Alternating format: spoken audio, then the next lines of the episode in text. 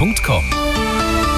So, ganz genau eine Minute nach halb zwölf. Hier ist der zuverlässige Verkehrsservice für München und die Region. Da schauen wir auf die A9 zunächst mal München Richtung Nürnberg. Zwischen der Raststätte Fürholzen Ost und Allershausen ein Unfall passiert. Linke Spur und Standspur sind blockiert, da haben wir Stau. Eine halbe Stunde dauert es im Moment länger. Und in der Gegenrichtung gibt es auch Probleme auf der A9 Nürnberg Richtung München. Zwischen dem Dreikolledau und dem Kreuz Neufahren auch da Stau. 40 Minuten dauert es aktuell länger. Dann rein in die Stadt, rauf auf den mittleren Ring. Zwischen dem Kandittunnel und der Brudermühlbrücke ein Unfall passiert. Die linke Spur, die ist blockiert und da stockt im Moment. Gute und sichere Fahrt in den Früh